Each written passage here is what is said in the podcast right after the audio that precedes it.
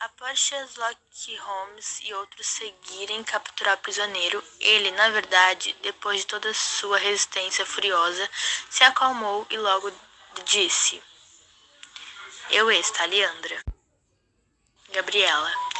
Acho que o senhor irá me, vi, irá me levar até um posto de polícia, disse, olhando subitamente para o Sherlock Holmes.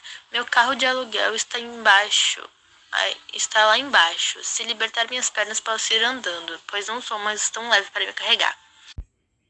China, se há uma vaga de chefe de polícia, você é o homem certo. Como me descobriu tão rápido? Disse, fitando Holmes. Era isso. É isso, galera, era isso.